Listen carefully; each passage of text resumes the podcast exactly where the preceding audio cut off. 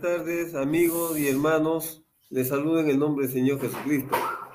Una vez más, para darle la bienvenida a otro, a, a otro capítulo de este tema, dándole a Jesús un juicio justo, parte 4. Les invito a todos a inclinar sus rostros para orar y dar comienzo a la, a la presente reunión. Inclinemos nuestro, oremos al Señor, bondadoso Padre Celestial. Te pedimos, Señor, que pongas tu bendición y tu sello en esta tarde y que muestres, Señor, que tú eres Dios y que esta es tu palabra y es tu verdad. Concédelo, Señor, que las personas que se encuentran presentes en esta transmisión de tu palabra puedan encontrar y recibir alimento espiritual para sus almas. Y por así decirlo, sean fortalecidos en la gracia bendita de Dios. Que ellos puedan ver que es la gran misericordia de Dios para nosotros en este día. Padre Santo, te pedimos que bendigas a todos los que están presentes y bendigas a los que les gustaría también estar presentes, aunque por muchos motivos no lo están el día de hoy.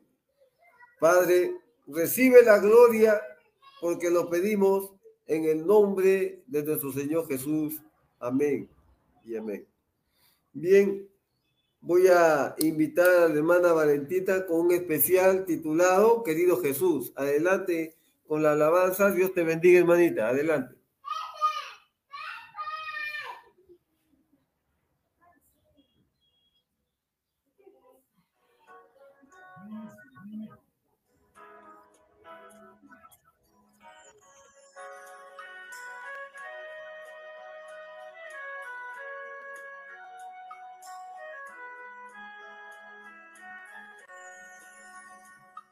Querido Jesús, tú eres mi pastor, mi guía y mi Señor por siempre. Querido Jesús, mi fuerza está en ti, habita hoy en mí por siempre. Hoy vengo a entregarme a ti, oh Jesús. Enséñame a andar cada día en tu luz. Transforma mi vida en tu imagen, Señor. Por siempre, por siempre.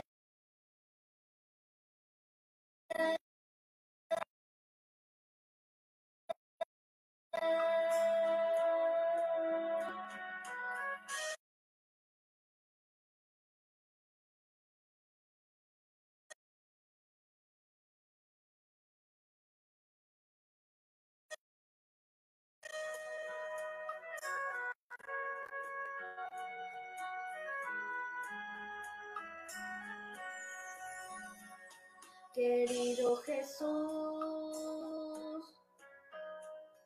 tú eres mi pastor, mi guía y mi Señor por siempre. Querido Jesús, mi fuerza está en ti, habita hoy en mí por siempre. Hoy vengo a entregarme a ti, oh Jesús. Enséñame a andar cada día en tu luz. Transforma mi vida en tu imagen, Señor. Por siempre, por siempre.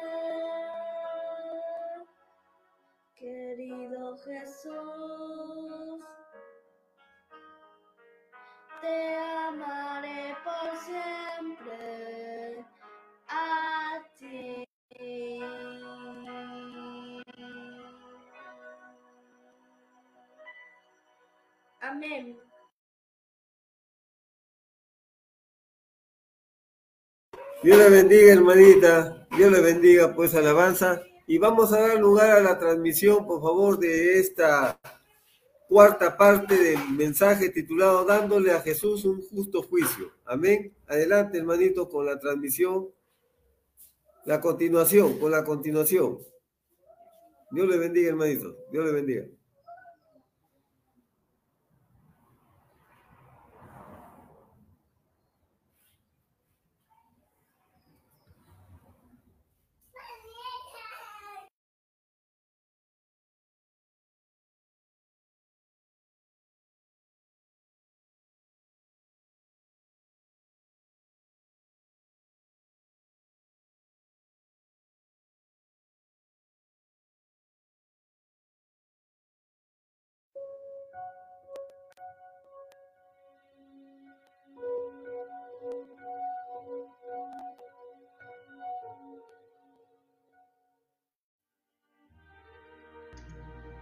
Gracias, Josué. A mí me gustaría que Isaías viniera solo por un momento.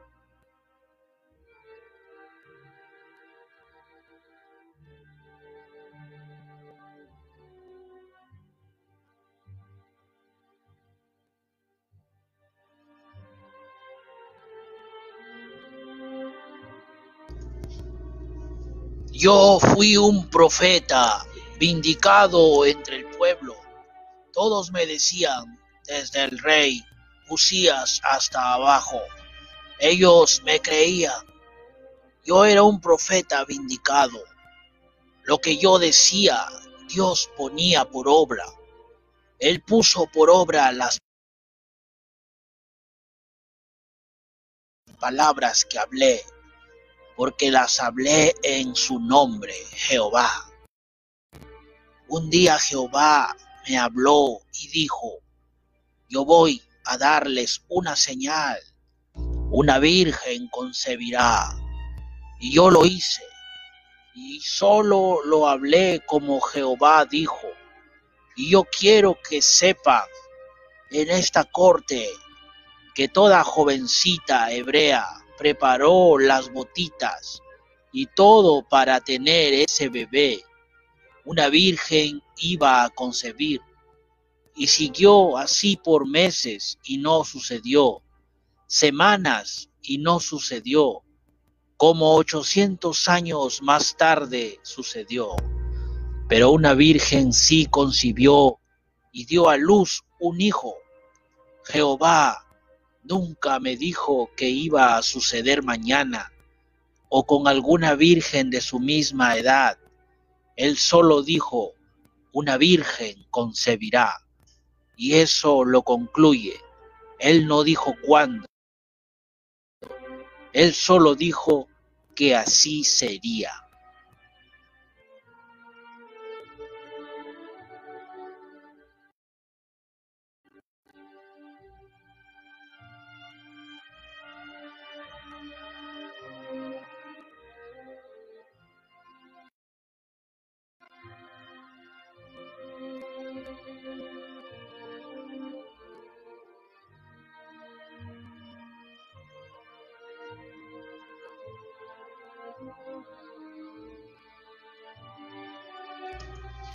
Gracias, Isaías.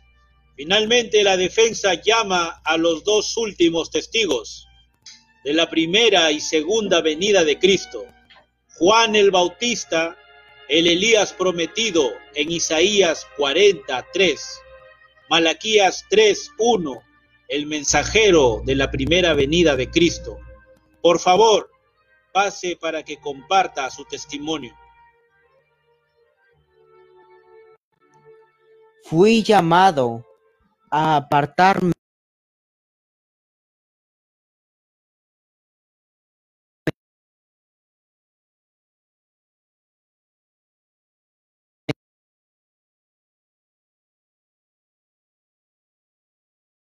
de toda la teología y denominaciones de ese día, y tuve que irme al desierto, porque me tocaba identificar. Yo tenía que identificar al Mesías, pues si hubiese ido allá a la escuela de mi padre, yo me separé a la edad de nueve años, me fui al desierto porque yo era amante del desierto. El espíritu de Elías estaba sobre mí. Y el espíritu de Elías, yo no era Elías, yo soy un hombre. Era el espíritu de Dios con esa palabra en aquel día. Y me fui al desierto. Y entonces cuando salí, tenía que identificar al Cristo.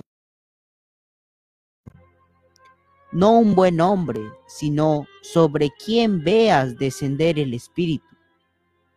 No el hombre que fuera el mejor maestro, no el hombre que fuera la persona más apreciada en la tierra en aquel día, sino sobre quien el mismo Espíritu Santo lo identificará como la palabra. La palabra misma identificó la palabra. Gracias Juan el Bautista. Ahora, si la corte lo permite, quisiera llamar al último testigo en representación de todo creyente de esta última edad.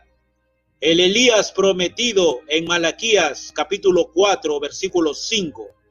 Mateo capítulo 17 versículo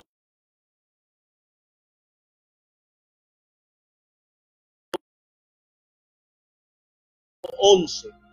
Apocalipsis capítulo 3, versículo 14. Apocalipsis capítulo 10, versículo 7. El séptimo ángel que Dios prometió que enviaría en estos últimos días. Por favor, hermano William Rana, pase al estrado.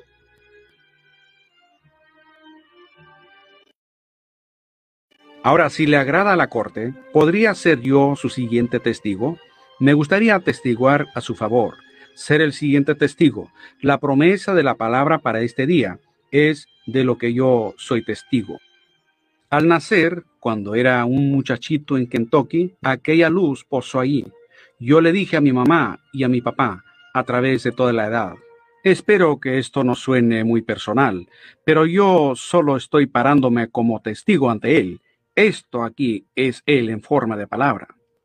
Yo no sabía lo que significaba, nadie lo sabía. Allá adentro, en esas montañas, en una pequeña y antigua, ni siquiera tenía una ventana de vidrio como todos ustedes tienen ahora. Como ventana tenía una puertita que se empujaba para abrir, y aquella mañana una luz entró.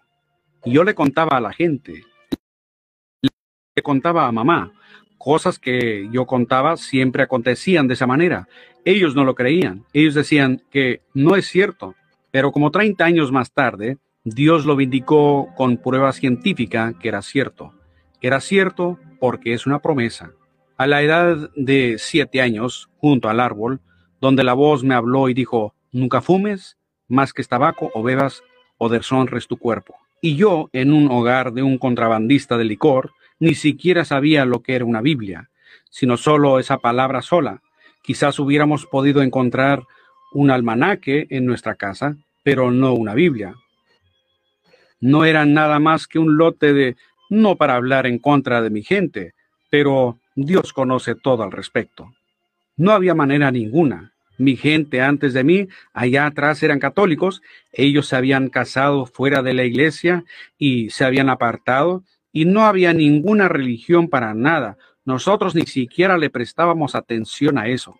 Pero él, él me dijo lo que iba a suceder, de que yo no debía fumar, tomar o deshonrar mi cuerpo en manera alguna, que para mí habría una obra para hacer cuando tuviese mayor edad.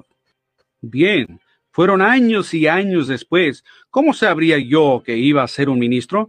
Yo detestaba la idea de ser un predicador, pero de todas maneras sucedió. Eso muestra que Él cumple su palabra. Diecisiete años después que Él se me apareció ahí en el árbol, nos damos cuenta que después de eso, al día siguiente, Él me mostró un puente atravesando el río, extendiéndose. Me mostró 16 hombres cayéndose de ahí. Yo se lo conté a mi mamá. Recostado al árbol, lo vi. Ella dijo, ¿te dormiste, cariño? Yo dije, no, en ningún momento, mamá. Yo lo vi. Exactamente 17 años después de aquel día, el puente municipal en Jeffersonville, extendiéndose hacia Kentucky, y el séptimo y los 16 hombres perdieron su vida exactamente como lo había dicho. Ah, así también, el Señor incrédulo me ha tentado por todo el camino. Y si me permiten llamar la atención a este acusador ciego en cuanto a Jesús estando aquí con cicatrices de clavos en sus manos, él nunca dijo tal cosa como esa. Él dijo que cuando Él regrese del cielo, que toda rodilla se doblará y todo ojo le verá y toda lengua confesará. Él solamente prometió volver en el poder del Espíritu y vindicar su palabra de Marcos y de lo que Él haría. Él no solamente, ellos sencillamente no lo captan. Ahora, aún hoy no lo creen. Jesús prometió que como fue en los días de Noé y como fue en los días de Lot, así será en el último día. Nosotros lo tenemos. Eso está aquí. Eso ya fue vindicado, o oh, sencillamente en cuántas escrituras. En la edad sodomita, lo que pasó con Abraham, eso ocurriría de nuevo a la simiente real de Abraham, la cual está en Cristo. Cristo regresando en forma de la palabra, obrando en seres humanos y mostrando las señales que él prometió mostrar, hacer, él prometió que él lo haría. Dios lo prometió y Dios cumplirá su promesa. Y ahora, hace unos cuantos años, yo les dije que él me habló y dijo, habrán tres etapas de este ministerio, y una de ellas sería tomar la gente por la mano y sabría cuáles eran sus problemas. ¿Cuántos recuerdan aquello? Seguro. No les dije que si yo era sincero, que él me dijo, acontecería que yo sabría aún el secreto que estaba en sus corazones. No les dije aquello. ¿Cuántos lo recuerdan? ¿Aconteció? No sucedió al día siguiente, fueron años más tarde, pero aconteció, y él habló allá en el río. Él dijo, como Juan el Bautista fue enviado para proclamar la venida de Cristo, al final de su ministerio vino Jesús. Y como Juan fue enviado, así también tu ministerio precursará la segunda venida de Cristo. Y ha habido un avivamiento universal entre el pueblo de Dios por todo el mundo en los últimos 15 años, el avivamiento más largo. Cualquier historiador sabe que ningún avivamiento dura más de tres años y este ya tiene 15 años. Y miren a la iglesia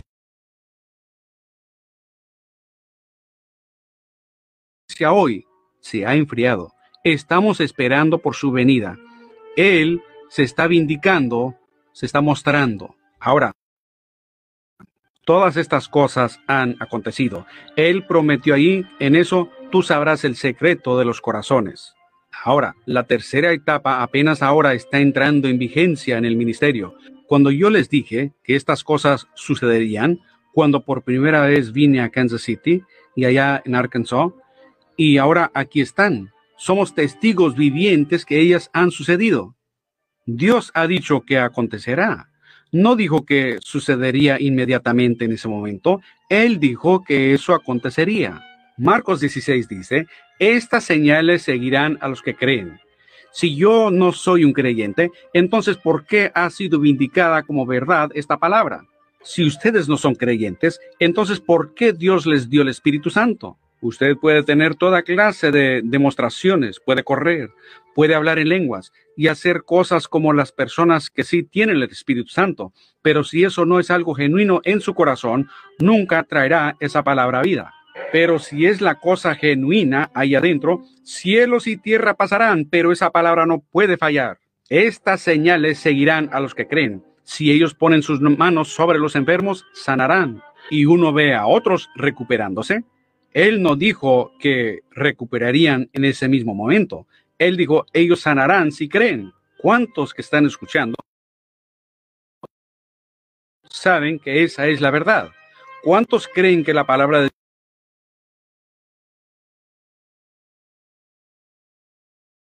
Dios aún es correcta, solamente ha sido mal interpretada a la gente. ¿No lo creen ustedes así? Solamente es mal interpretada. Ahora, no allá en los días de Lutero, no allá en los días de Pablo, no allá en los días de Noé y esos otros testigos, no 15 años atrás cuando yo les dije que estas cosas acontecerían, pero hoy en Topica, Kansas, en este día, en esta hora, en este minuto, llamemos la palabra de Dios a una confrontación decisiva. Él prometió que esto sucedería en los últimos días. Ahora, ¿creen ustedes que Él cumple su palabra? Él tiene que cumplir su palabra para poder ser Dios. Él tiene que hacerlo. Él tiene que cumplir su palabra. Ahora, no prometió él, como fue en los días de, Sodoma, que sería de igual manera en la venida del Hijo del Hombre, que él sería sería revelado en los últimos días como lo fue a Abraham y a su simiente en Sodoma. ¿Lo prometió así? Lucas el capítulo 17, versículo 30, pueden leerlo. Ahora, él prometió eso. Él dijo que sucedería. Jesús dijo que toda escritura tiene que cumplirse todo lo que él prometió. ¿No prometió en Malaquías 4 lo que él haría en estos últimos días? E inmediatamente después de esto vendría fuego y quemaría al incrédulo, y los justos caminarían sobre las cenizas del incrédulo.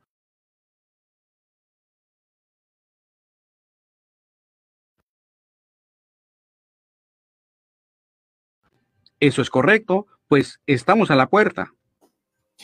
Ahora escuchemos el cumplimiento de Marcos capítulo 16, versículo 17.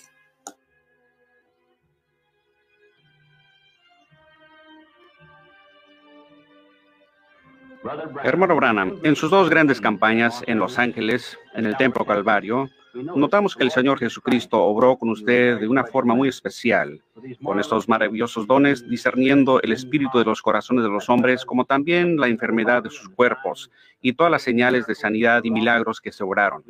Pensamos que fue maravilloso. Estamos interesados, hermano Branham, en escuchar más acerca de este ministerio único que Dios le ha dado. Muy bien, hermano Cobb. Volvamos al principio. Yo nací en la parte este de Kentucky, en una simple cabaña cerca de Burkesville, Kentucky.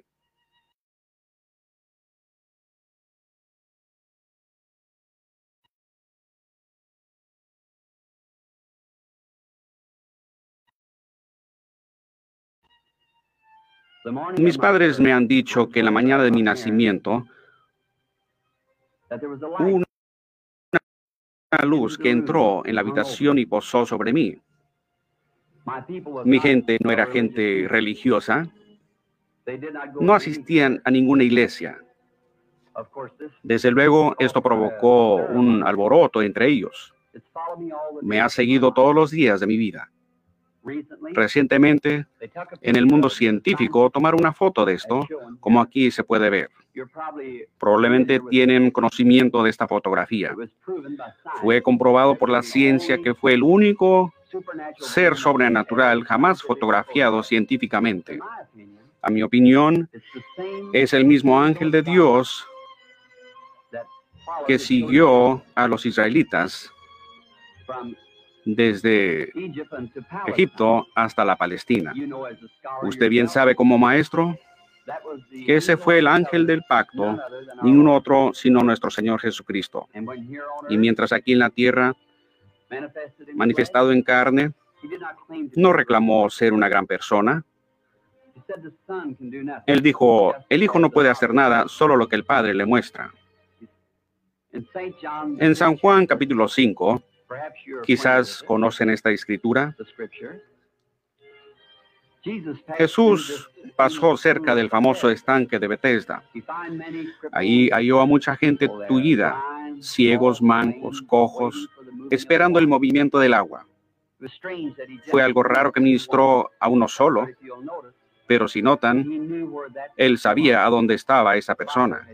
El Padre se lo había mostrado. Él lo sanó. Quizás no estaba cojo, simplemente estaba acostado en un lecho, pero Jesús lo sanó. Y más adelante en el capítulo, hallamos como en el versículo 19, que él fue interrogado por los judíos.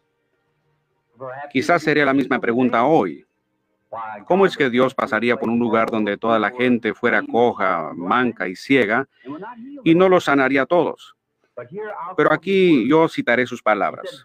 Él dijo, de cierto, de cierto os digo, no puede el Hijo hacer nada por sí mismo, sino lo que ve hacer al Padre. Esto también lo hace el Hijo igualmente. Entonces, de acuerdo a su propia palabra, su ministerio se basaba en visiones de parte de su Padre. Entonces no es algo tan extraño que su ministerio fuese conducido así como él lo prometió a sus discípulos. Las cosas que yo hago vosotros también las haréis. Mayores que estas haréis, porque yo voy al Padre. Él dijo, un poquito y el mundo no me verá más, pero vosotros me veréis, porque estaré con vosotros y aún en vosotros hasta el fin del mundo. Jesucristo es el mismo ayer y hoy y por todos los siglos. Yo creo que es una confirmación en este último día de la resurrección de Jesucristo, viviendo entre su pueblo, obrando las mismas señales y maravillas que hizo cuando estuvo aquí en la tierra. A los siete años de edad, nos mudamos de Kentucky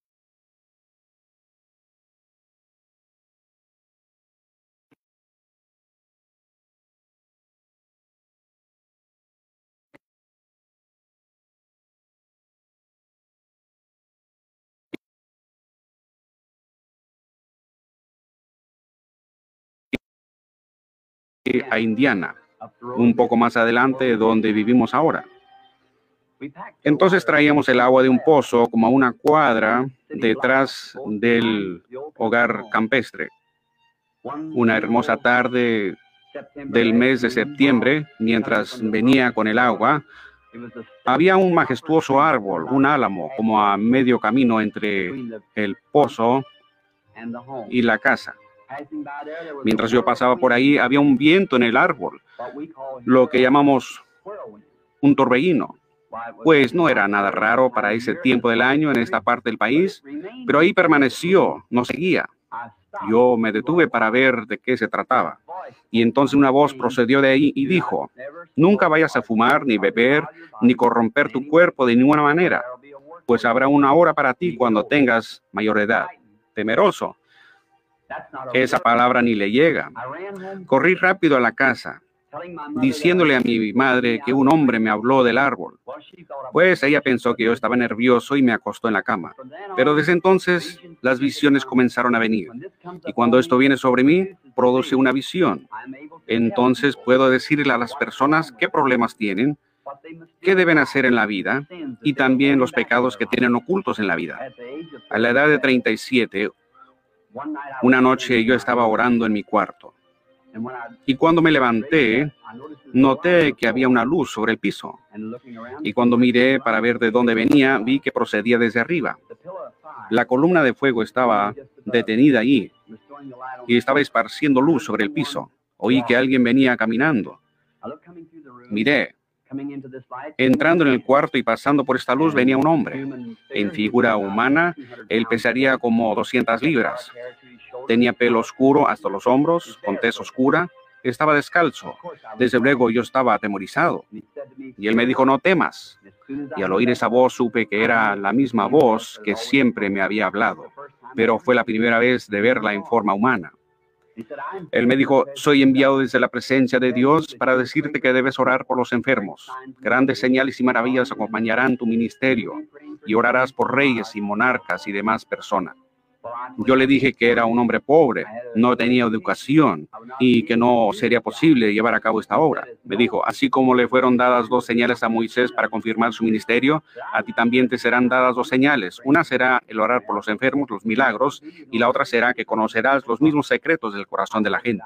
Yo le dije que había estado orando al respecto y que la gente me había dicho que era del diablo el ministerio. Él me refirió a varias escrituras, como por ejemplo cuando Felipe halló a Natanael y Natanael vino a Jesús. Pues Jesús le dijo dónde había estado, dónde estaba debajo del árbol cuando éste le halló. Y muchas otras escrituras, como la mujer junto al pozo, como fue que le reveló sus pecados cuando Jesús le dijo que tenía cinco esposos. Ella corrió a la ciudad y dijo, este es el Cristo, me refirió a muchas otras escrituras. Yo le dije que iría. Él me dio la seguridad que estaría conmigo siempre. Como usted sabe, hermano Cobb, y el mundo sabe, de las grandes cosas que han estado ocurriendo en el ministerio. Estábamos pensando de estas visiones que si yo las recordaría. Hace algún tiempo que tuve una, hace exactamente cuatro años, de un niño muerto al lado del camino, habiendo sido atropellado por un automóvil, y él debía ser resucitado.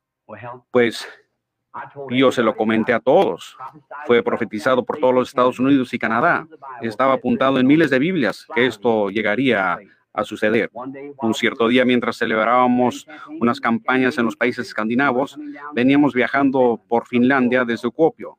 Y había un grupo de personas reunidas al lado del camino. Estaban mirando algo. Nos bajamos para averiguar. Ahí estaba el jovencito, toda la escena, todo tal como me fue mostrado. Le dije al hermano Moore, miren su Biblia y vea si esta no es la escena. Dijo, sí. Me arrodillé y pedí a nuestro Señor Jesús que confirmara su palabra que me había mostrado y que me dijo que llegaría a acontecer. El muchachito fue vuelto nuevamente a vida por nuestro Señor Jesús. Hoy día él está vivo y sano.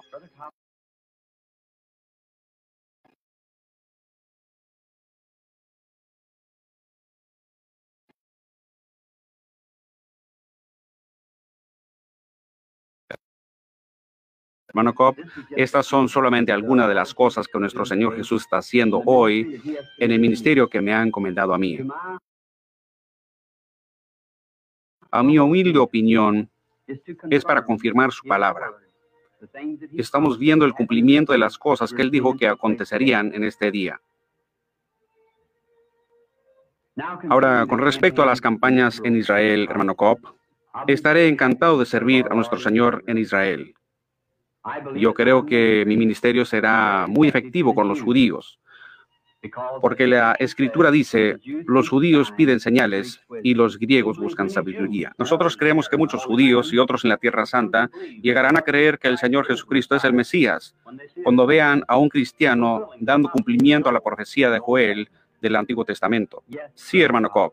Estoy seguro que usted se refiere a la profecía de Joel en el Antiguo Testamento, Joel 2.28, cuando él profetizó diciendo que en los últimos días él derramaría de su espíritu sobre toda carne. Los hijos y las hijas profetizarían, los ancianos soñarían sueños y los jóvenes verían visiones. Bien, hermano Branham, pienso que por ahora tendremos que decirnos adiós. Ciertamente ha sido un gran placer y mucha edificación. Nos tenemos que marchar, pero Dios mediante nos veremos en Chicago dentro de pocos días. Pues caballeros, ha sido un placer tenerlos en nuestro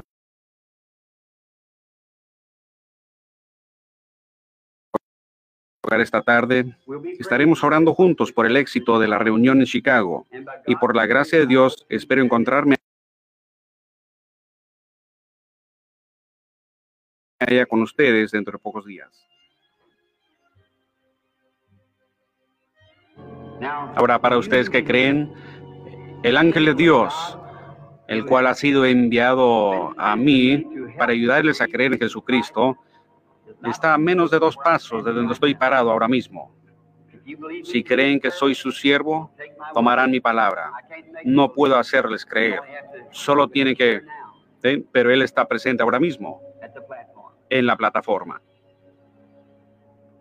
Ahora que el Señor les bendiga mientras hablo con la dama, todos en oración. Esta es gente enferma.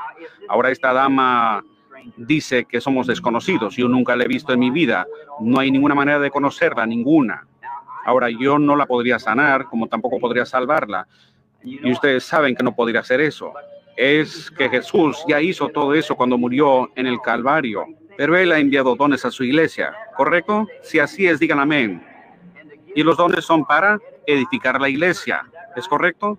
En otras palabras, para que cuando entren creyentes o incrédulos puedan decir verdaderamente. La Biblia dice, si todos hablan en lenguas y entran incrédulos, no dirán que estáis locos. Pero si uno profetiza y revela los secretos del corazón, entonces no se postrará el incrédulo para decir verdaderamente Dios está entre vosotros, ¿correcto? Exactamente correcto. Muy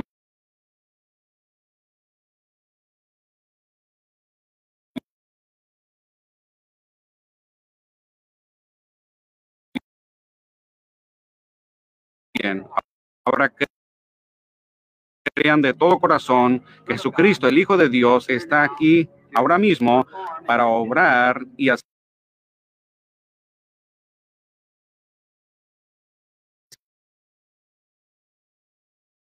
las cosas que prometió hacer. Señora, solamente deseo hablar con usted, así como la razón que hago esto es para hacer contacto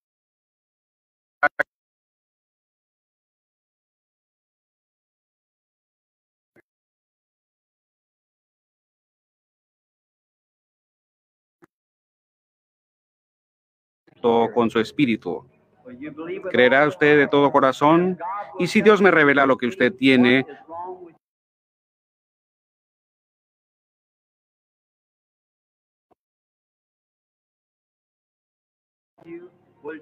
¿lo acepta usted como su sanador? ¿Lo hará? Ahora me supongo que somos extraños, ¿es así?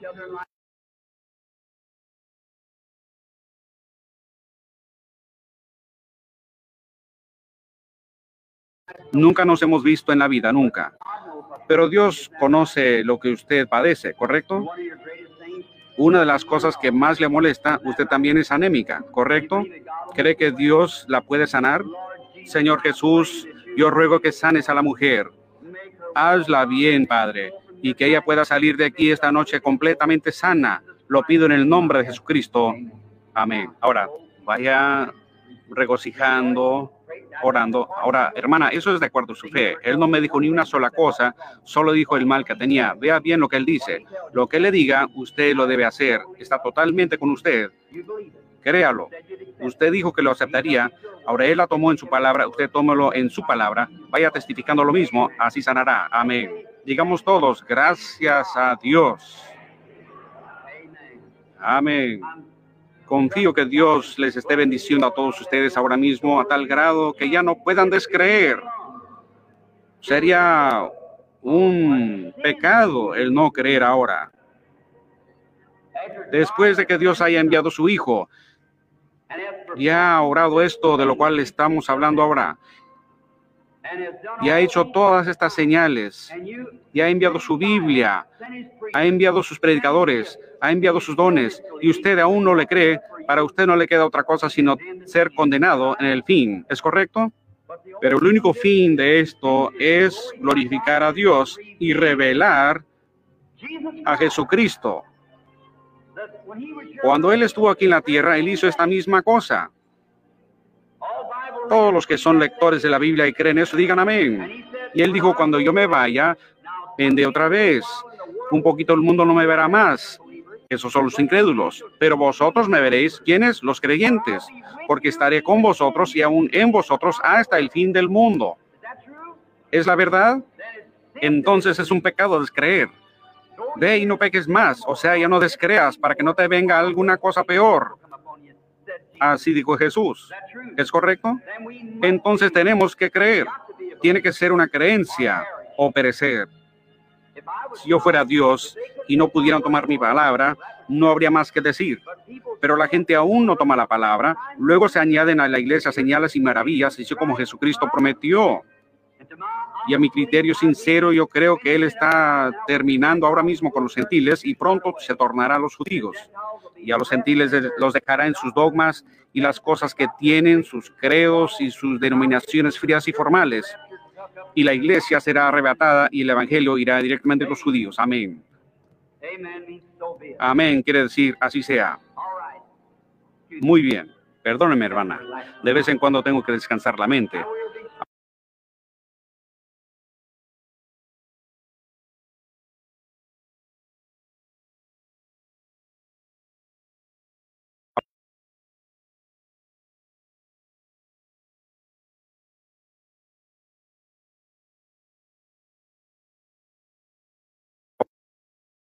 Ahora somos extraños y yo veo que usted en verdad es una desconocida para mí. Usted viene de lejos. Usted ha venido de otra ciudad. Usted carga muchos problemas en el corazón. Para comenzar, tiene problemas del corazón. ¿Es correcto? Hay mucha oscuridad. Veo una sábana negra que le está siguiendo de esa manera. Oh, es una mentira. Alguien ha contado una mentira de usted y es un hombre que profesa la sanidad divina. Él dijo que usted es una bruja. ¿Es la verdad? Y a raíz de esto tiene un alboroto en su iglesia. Su pastor está enfermo ahora mismo. Él tiene polio, ¿es correcto? Hermana, no le ponga nada de atención a lo que esa gente dice. Están mintiendo. Y lo único que tiene mal con el corazón es esa condición nerviosa que tiene al corazón agitado. Vaya a su casa en paz y Dios le bendiga. Usted está bien. Dios le bendiga. Usted no es una bruja. ¿Usted cree de todo corazón? ¿Cree que Dios la sana de eso? ¿Cree que Dios la sanará si se lo pido? Señor Jesús, ruego que sanes a la mujer y que ella pueda estar completamente bien. Ruego esta bendición en el nombre de Jesucristo. Amén. Vaya por su camino regocijando y diciendo gracias, Señor, y usted así sanará. Venga, señora. Dios Todopoderoso, autor de la vida, concédele perfecta salud a esta mujer en el nombre de Jesucristo. Amén. Dios le bendiga. Un momento. Algo sucedió con usted, usted lo sabe, está consciente de eso, ¿no es correcto? Pues está por todo el auditorio y toda persona presente puede recibir sanidad ahora mismo si solamente lo creen. ¿Ustedes creen esto? Tengan fe en Dios. ¿Es usted uno de los sugieres, Señor? Muy bien. Esa mujer sentada ahí está mal del corazón, la que tiene el vestido de colores. Póngase de pie, señora. Él acaba de sanar de ese mal del corazón. ¿Lo cree de todo corazón? Muy bien. Allá estaba sentada una dama llorando con el pañuelo levantado. El otro día recibió un golpe en la cabeza. Tiene un dolor de cabeza. Esa fue la causa. ¿Es correcto? Póngase de pie y acepte su sanidad en el nombre de Jesucristo. Amén. ¿Cuántos desean recibir su sanidad? Jesucristo está presente para sanarlos.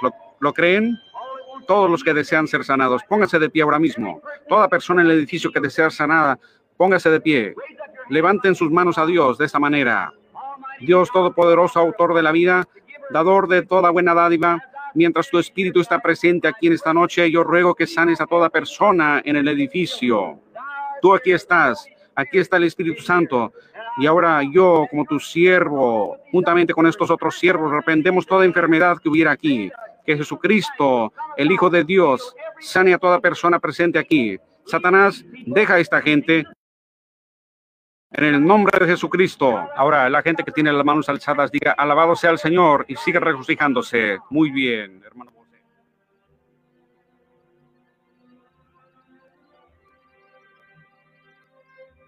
Entonces, yo creo que si tomamos la palabra de Dios como regla y salimos a todo el mundo a predicar el Evangelio, porque el Evangelio vino no solo en palabras, sino en poder y demostración del Espíritu Santo. El Evangelio es la demostración del poder del Espíritu Santo.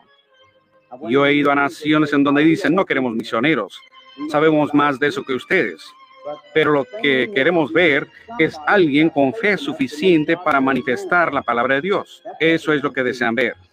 Y así es como se convierten, así es como hallan a Cristo. Es porque creen de esa manera. Y confío en Dios con todo mi corazón que habrán muchos aquí esta noche que hallarán a Cristo en su corazón igualmente. Que el Señor Jesús de Nazaret bendiga a cada uno de ustedes. Es mi oración. Ahora bien, ningún hombre busca a Dios, nunca. Dios busca al hombre. Nunca en todo el mundo el hombre ha buscado a Dios. Es Dios buscando al hombre. Cuando el hombre cayó en el Edén, eso mostró la fuerza humana. Él se escondió. Dios buscaba al hombre. Jesús dijo, ninguno viene a mí si el Padre no le trae. Primero tiene que ser traído por el Padre. Luego, desearía explicarles algo sobre lo que es una visión. ¿Cuántas personas aquí han tenido un sueño? Déjenme ver las manos. Parece que las dos terceras partes. Es cierto que algunos no sueñan, nos dicen que esa es la subconsciencia. Aquí está su primera conciencia y aquí está la subconsciencia. Ahora esta subconsciencia es con la que procuro trabajar por medio del Espíritu Santo. En esta primera conciencia puedo preguntarle a este hombre o a cualquier otro por aquí, ¿cree usted? Oh, sí, señor. Usted lo cree aquí. Pero ¿qué de este hombre acá abajo? Él es quien gobierna el barco. No es el hombre en la cubierta, sino el hombre en el cuarto de máquinas. A veces cuando usted se duerme, usted entra en esta subconsciencia y usted sueña. Y usted sueña de cosas que hizo cuando estaba aquí. Luego cuando se despierta, usted recuerda las cosas que soñó. Ustedes que tuvieron sueños años atrás, todavía recuerdan lo que soñaron. Había una parte de usted en alguna parte. ¿No es así? De otro modo, no lo recordaría, algo que usted soñó hace muchos años. Ahora, el hombre que duerme profundo, la subconsciencia está ahí atrás, eso nunca llega acá. Pero un vidente, la subconsciencia no está ahí atrás, ni tampoco está acá, está aquí mismo. Él no se duerme, tiene sus ojos abiertos y simplemente ve. Dios le da a un hombre el dormir profundo sin soñar Dios le da a otros la manera de tener sueños. Si yo digo sueñeme un sueño, usted no lo podría hacer. Luego Dios pone en la iglesia algunos apóstoles, profetas, dones de sanidad, ¿es correcto? Todos son para la perfección de la iglesia. Pablo dijo, si vienen y todos hablan en lenguas y entran los indoctos, ¿no dirán que estáis locos? Pero si uno profetiza y revela los secretos del corazón, ¿no se humillarán y dirán verdaderamente Dios está en vosotros? ¿Es correcto? Así es el Evangelio. Así fue Jesucristo ayer. ¿No es el mismo también hoy? Ustedes lo pueden creer hablando en lenguas, pueden creerle por el Espíritu Santo, pero yo le creo en la medida plena que Él es, el mismo Señor Jesús. Él no está muerto, Él se levantó de los muertos y está aquí esta noche, aquí en la plataforma, ahora mismo. Y que Él nos bendiga y nos ayude. Nunca he estado aquí antes y hasta donde sé, no hay un alma de los que veo que conozco, muy pocos aquí en la plataforma. Recuerdo al hermano Bosé, he visto al hermano que está a su lado, no recuerdo su nombre. También el hermano Lindsay, quizás tres o cuatro ministros sentados aquí que conozco en todo el edificio, pero Dios los conoce a todos ustedes, ¿es verdad? Él los conoce a todos. Ahora, esta dama delante de mí, Dios en el cielo sabe que nunca la he visto en mi vida, hasta donde sé. ¿Somos extraños, señora? Somos perfectos extraños. Pero Dios la conoce. Ahora sí, Jesús es el mismo ayer y hoy por los siglos. Cambiamos el cuadro a lo que fue ayer, cuando iba a hallar algo sobre una mujer. Él dijo, dame de beber. Ella dijo, no es costumbre que eso suceda entre judíos y samaritanos. Pero Jesús, hablando con ella un poco, halló a dónde estaba su dificultad, ¿no es así?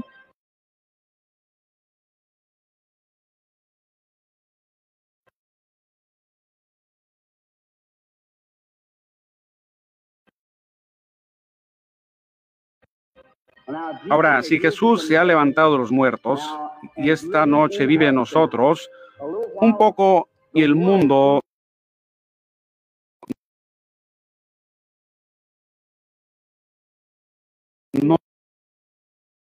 me verá más, pero vosotros me veréis, porque yo, yo es un pronombre personal, yo estoy con vosotros y aún en vosotros hasta el fin del mundo. Esa es la verdad del Evangelio. Usted quizás no lo había leído ni pensado de esa manera, pero así es como está escrito en la Biblia. Su teología quizás lo pasó por alto en alguna parte, pero así es como está escrito en la Biblia. Yo estoy con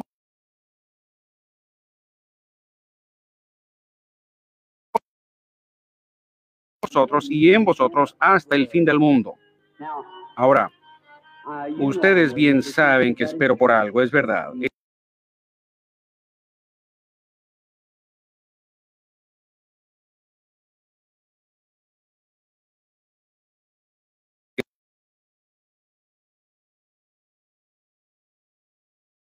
Espero al ángel del Señor. Eso es verdad. Yo soy totalmente inútil como cualquiera de ustedes y estoy aquí quizás con críticos de frente. ¿Cuántos han visto su fotografía y conocen de mis reuniones y han visto cómo la ciencia ha captado su fotografía?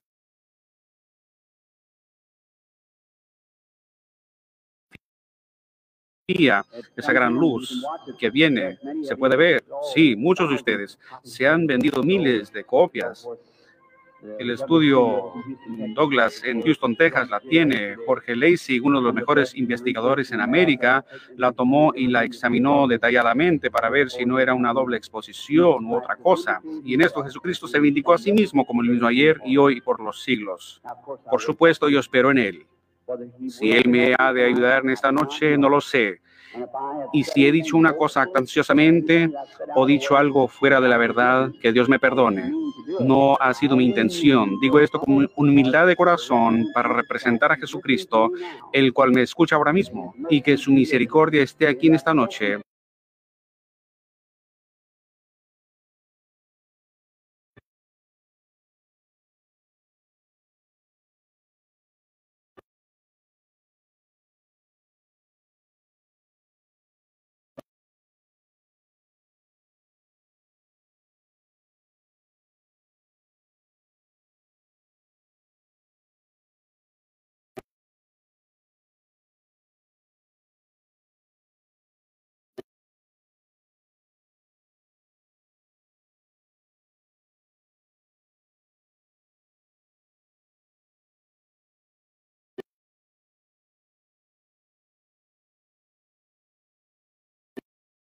por cuanto hablé estas cosas que son su palabra, quiera Él venir y ayudarme, es mi oración. Ahora, está la organista por aquí.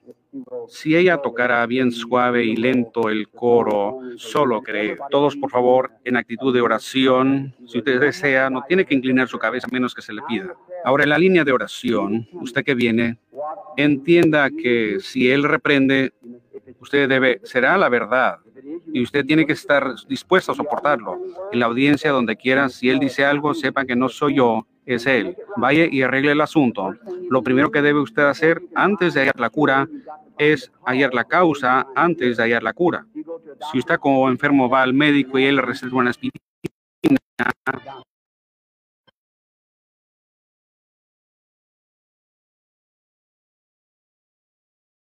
ese no es un buen médico. Está queriendo deshacerse de usted.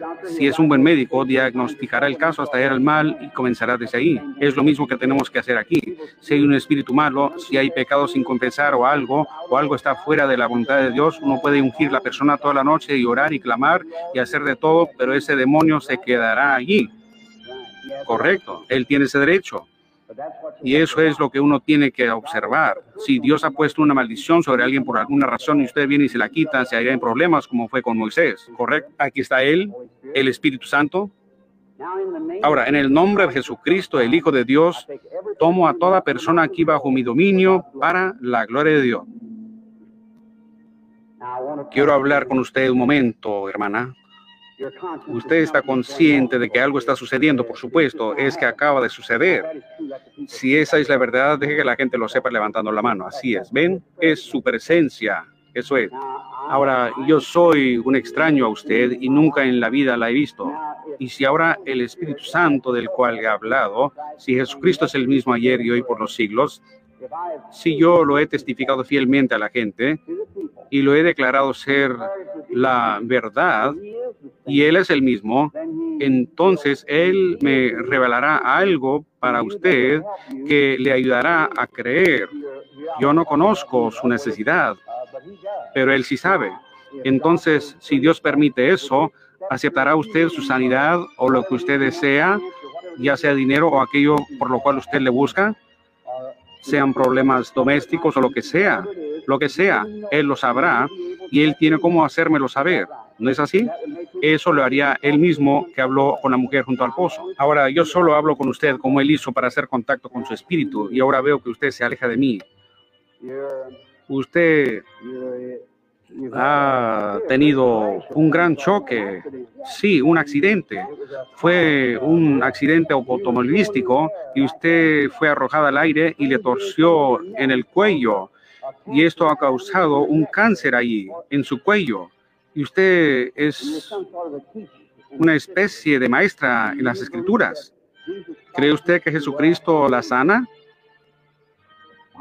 Padre Dios, en el nombre de tu Hijo Jesucristo,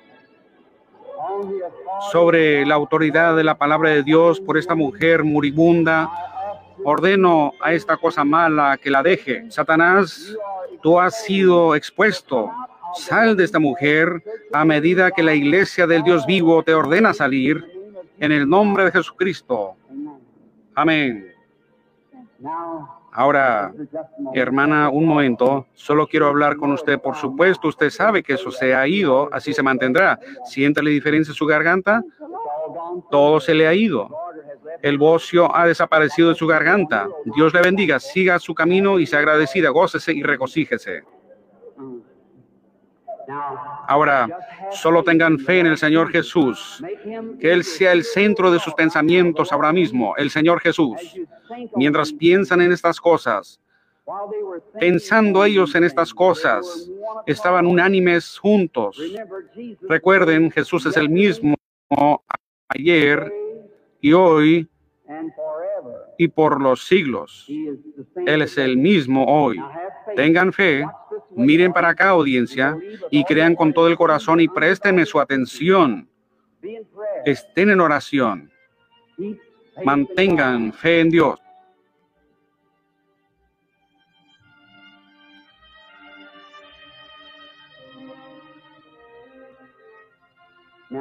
Ahora, creo que esta es la dama. ¿Es esta la paciente? Bien, acérquese más, hermana.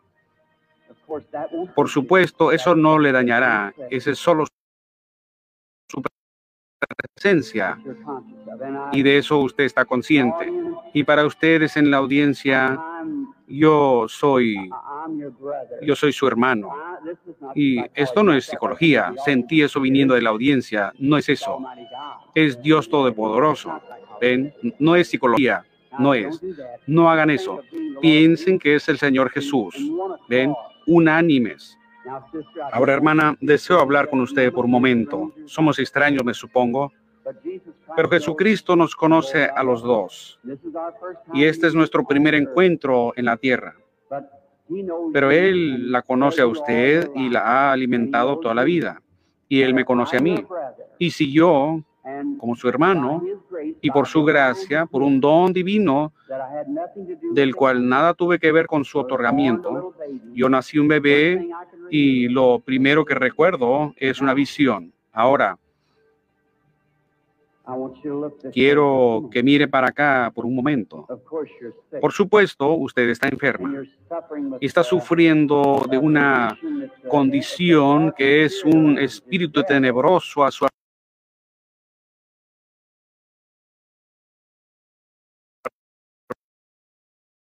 es la muerte. Y está en forma de cáncer.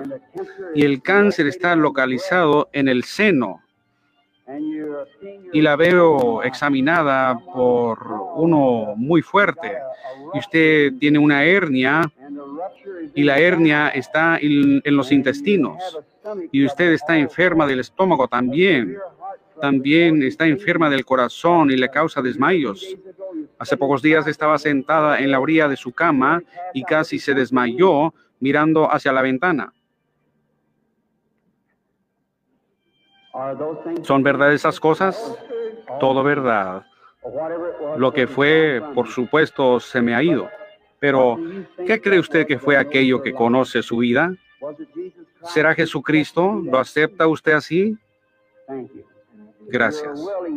Usted está dispuesta y sabe que algo sobrenatural está aquí. Y si usted cree que es el Señor Jesús, como yo lo he predicado de la palabra, usted cree que es el Señor Jesús. Yo sé que aún cuelga sobre usted un espíritu tenebroso, es algo muy serio. La veo. Su nombre es eh, Eva y su apellido es York. Y usted vive en esta ciudad y su dirección es 613 calle Sexta, ¿es correcto? Usted regresará a casa sana en el nombre de Jesucristo, que ella puede regresar sana. Dios la bendiga. Váyase feliz y contenta.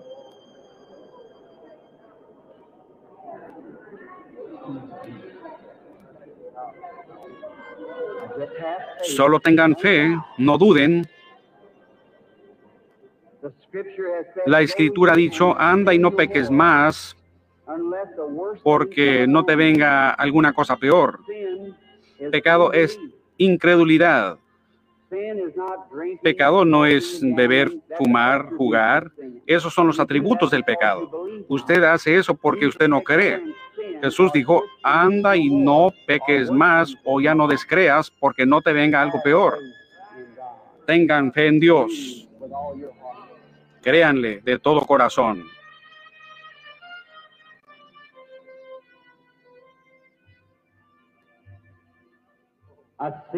Veo que la luz todavía sigue a esta dama, si aquella es la que se fue de aquí. Ahora cuelga cerca de una persona de color. Sí, esa dama está enferma de la vesícula y una hernia. ¿Cree que el Señor Jesús la sana, señora? Usted sentada ahí con esa cosa blanca en el cuello, si usted lo cree de todo corazón, puede levantarse y reclamar su sanidad y será hecha sana en el nombre del Señor Jesús. Dios la bendiga. Tengan fe en Dios. ¿Ustedes creen?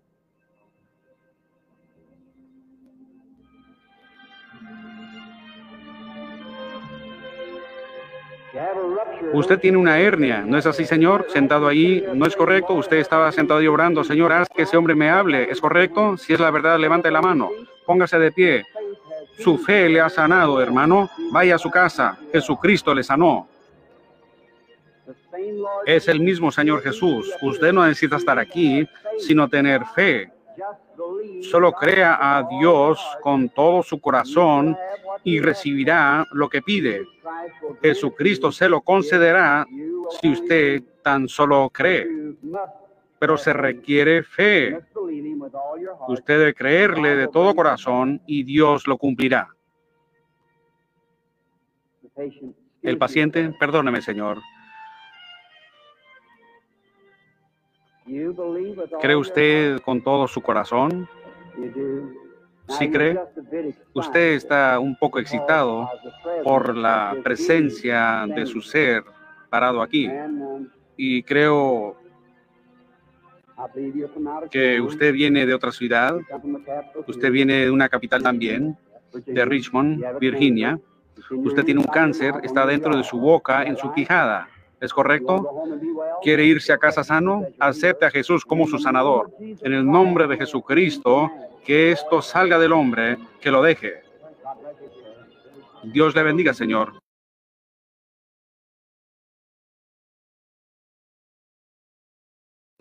Váyase creyendo, teniendo fe con todo su corazón. ¿Qué dicen? Ahora sé, al verla, usted está llegando a ser una persona bien joven, más joven de lo que es en mi presencia. Usted está sufriendo con dolores de cabeza y eso viene de muchos años, hace como 25 años que comenzaron estos dolores y le han estado molestando desde entonces. Usted ha sido una gran creyente y ha orado por esta hora, la cual ha llegado ahora. Usted le ha dicho una oración a Dios que si tan solo pudiera acercarse a mí, si yo orara, sus dolores dejarían de ser. ¿Es verdad todo eso? ¿Es la verdad? Ahora, usted oyó lo que fue dicho, pero ese no fui yo, esa fue solo mi voz. Lo que fue, recuerdo ver a una persona joven o algo, fue de la manera que fue dicho exactamente como fue dicho. Ahora, ¿usted cree que Dios lo hizo? ¿Usted le cree a Dios? ¿Está segura que Dios está presente? Un momento, veo otra cosa. Una señora joven parece estar cerca de usted. Es una hija. Sí, usted hacía preparativos para ir de viaje, iba a verla y ella es de Indiana de Richmond, Indiana, es donde ella vive. Y su esposo es un ministro y ella le ha escrito una carta o algo diciéndole que no vaya porque yo venía para acá. ¿Es correcto? Usted está sana, puede seguir su camino. Dios le bendiga, hermana.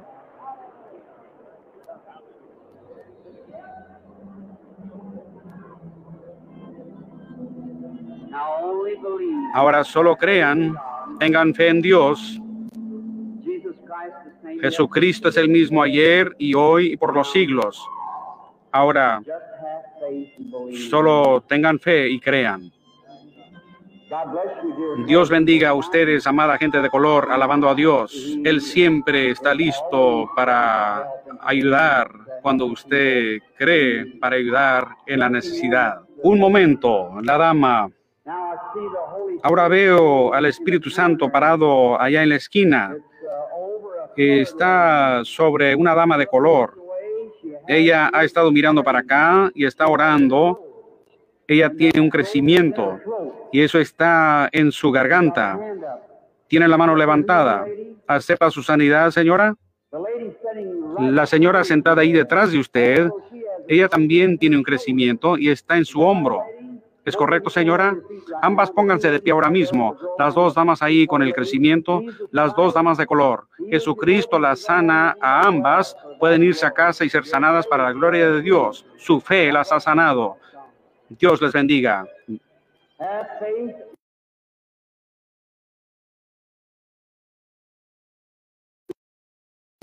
Tengan fe en Dios. No descrean, pero antes crean que todas las cosas son posibles a los que creen. Amén. ¿Qué banco de fe hay aquí en el edificio?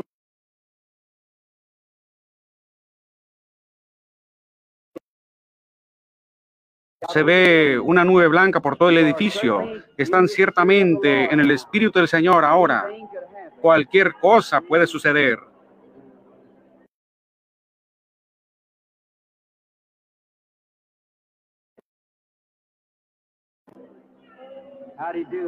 ¿Cómo está, señora?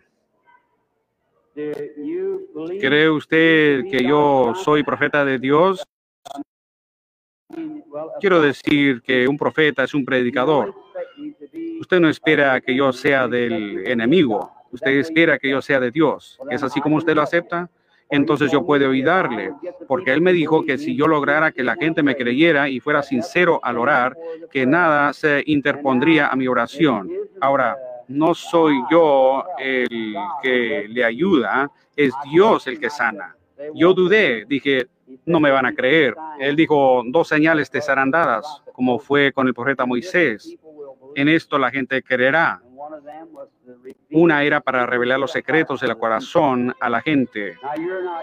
Ahora, usted no está aquí por sí misma, aunque usted es nerviosa y está agotada por causa de la enfermedad de esta niña.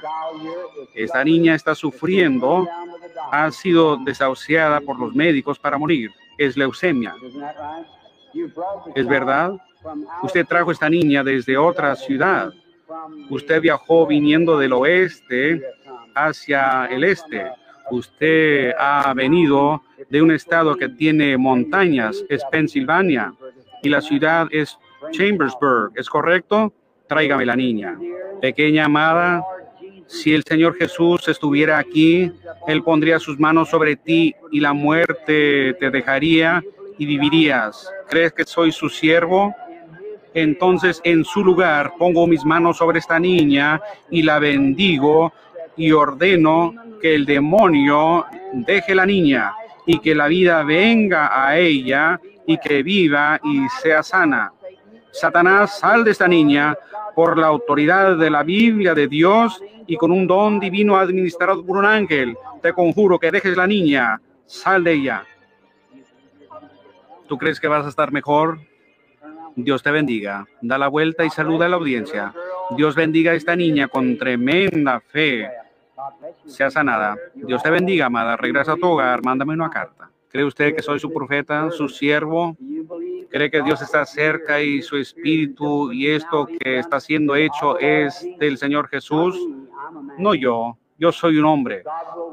Si Dios me hiciera saber lo que usted padece, como una vindicación que soy su profeta parado aquí revelando la verdad, como él le dijo a la mujer, ve busca tu marido. Y ella dijo, no tengo marido. Él dijo, cinco has tenido. Y ella dijo, veo que eres profeta, me parece que tú eres profeta. Ahora, ese mismo espíritu que estaba en el Hijo de Dios él prometió enviarlo de nuevo en la forma del Espíritu Santo y que estaría con nosotros y moriría en nosotros hasta el fin del mundo. ¿Lo cree? Entonces Él puede conocer sus problemas, ¿verdad que sí? Usted sufre el corazón, ¿no es así? Toda persona enferma del corazón, póngase de pie. Pueden ser sanados ahora mismo, no importa que tenga su corazón.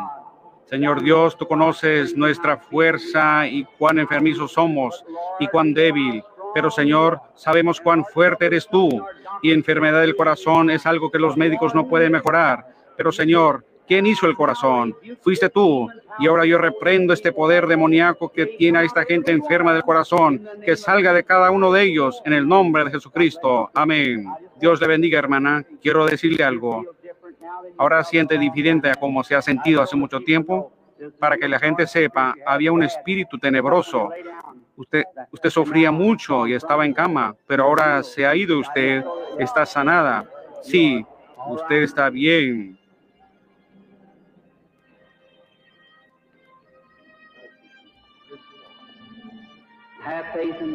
Tengan fe en Dios, por favor. Todos unánimes, tengan fe.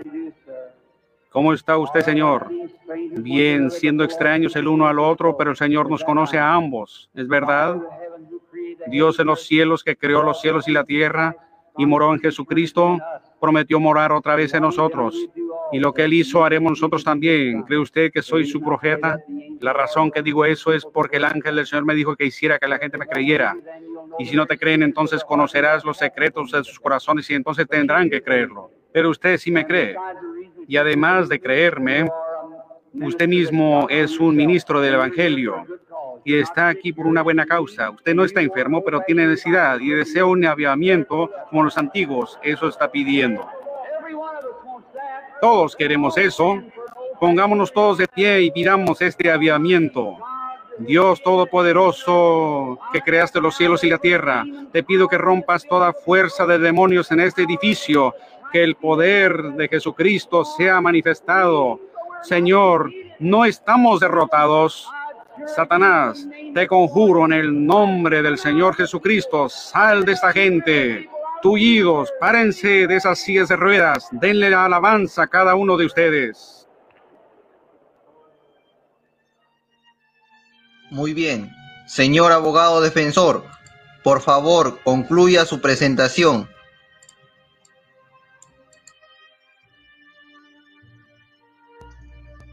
Señores del jurado, Dios no dijo, tan pronto como impongan sus manos sobre los enfermos, estos van a saltar y a correr por todo el lugar, como el escéptico quiere hacerles creer. Dios dijo, ellos sanarán. Él no dijo cuándo ni cómo, pero sanarán. La oración de fe salvará al enfermo. En Santiago capítulo 5, versículo 14, Dios le levantará. ¿Cuándo? Él no lo dijo. Él solo dijo que lo haría. En Marcos capítulo 16, Él dijo, di a esta montaña, quítate, y no dudes en tu corazón, si no cree que lo que has dicho sucederá. Él no dijo cuándo, Él dijo que sucedería. Aleluya. ¿Pueden ver allí ese intérprete falso de la palabra? Después dice, pues déjame verte hacer que este hombre, él ha estado en una silla de ruedas por mucho tiempo, déjame ver, él dice que tiene fe, ese diablo. ¿Ven quién es él? Jesús no dijo que saltarían y que estarían bien inmediatamente. Mucha gente pentecostal ha pensado lo mismo, pero la Biblia no dice así. Él dijo, si ellos lo creen, sanarán. Y Él tiene sus testigos aquí para comprobarlo. Ahora Dios prometió eso en los últimos días. Jesús sería el mismo ayer y hoy y por los siglos. ¿Lo creen ustedes? Tengan fe, no duden, crean. Él es el mismo ayer y hoy y por los siglos. ¿Lo creen? Ahora, ¿En qué prometió él vindicarse? En un hombre, en carne humana, igual como él hizo con Abraham, cuando el Hijo del Hombre sería el Hijo del Hombre, no el Hijo de Dios. El Hijo de Dios en un Hijo de Hombre. En Ezequiel, en el primer capítulo, en el segundo versículo, Jehová llamó a Ezequiel el Hijo del Hombre, exactamente lo que Jesús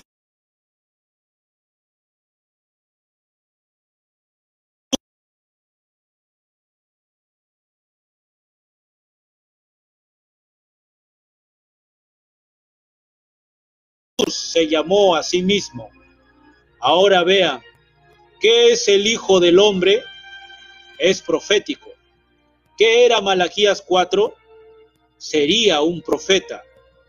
¿Qué eran estas cosas que sucederían en los últimos días? Ahora, Él no dijo cuándo, Él dijo que sucedería y así fue.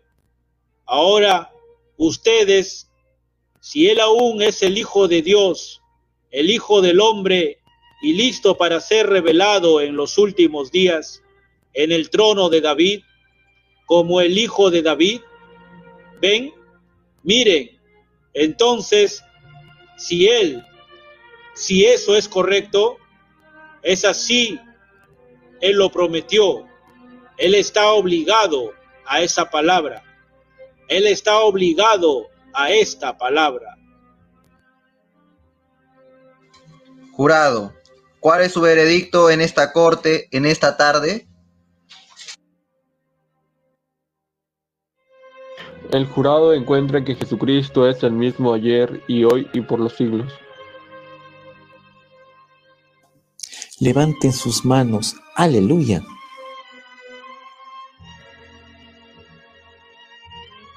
El jurado está plenamente convencido que Marcos 16 es la verdad, la palabra de Jesucristo. Si ellos ponen sus manos sobre los enfermos, sanarán.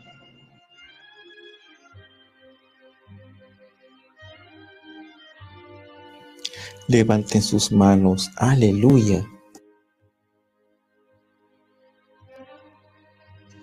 El acusado es declarado inocente de toda falsa acusación.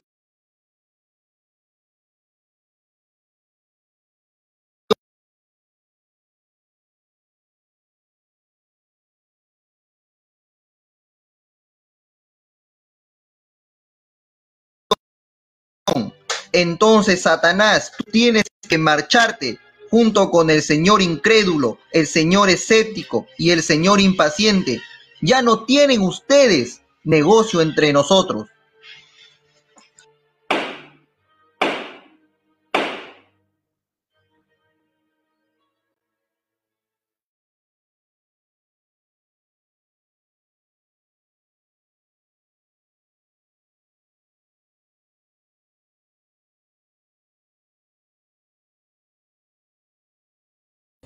El micro, hermano.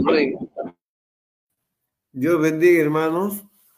Hermosa la transmisión, muy edificante. Quisiera invitar al hermano Braulio con una alabanza para dar por finalizada la presente reunión, titulado Más allá del sol. Adelante, hermano, el Señor lo bendiga.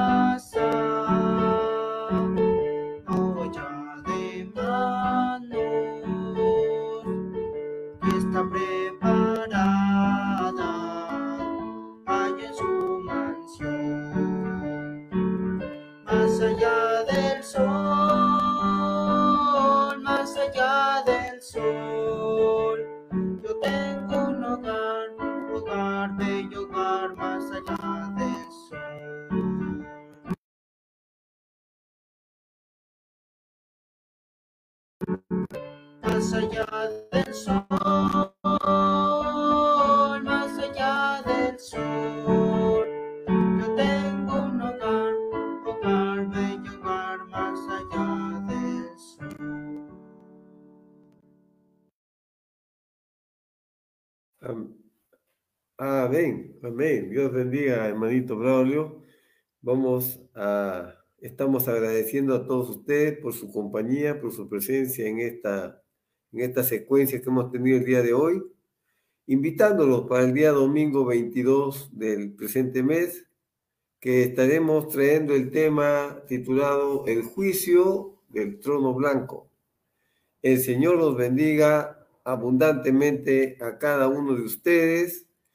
Muy agradecido nuevamente por su compañía, por la presencia de cada uno de ustedes y el Señor los bendiga y hasta una próxima oportunidad. Shalom, shalom. El Señor los bendiga. Amén. Amén. El Señor los bendiga. Bendiga, hermano. Shalom. Dios, Dios, Dios bendiga. Shalom. Amén. Amén. Dios le bendiga, hermanos. Shalom.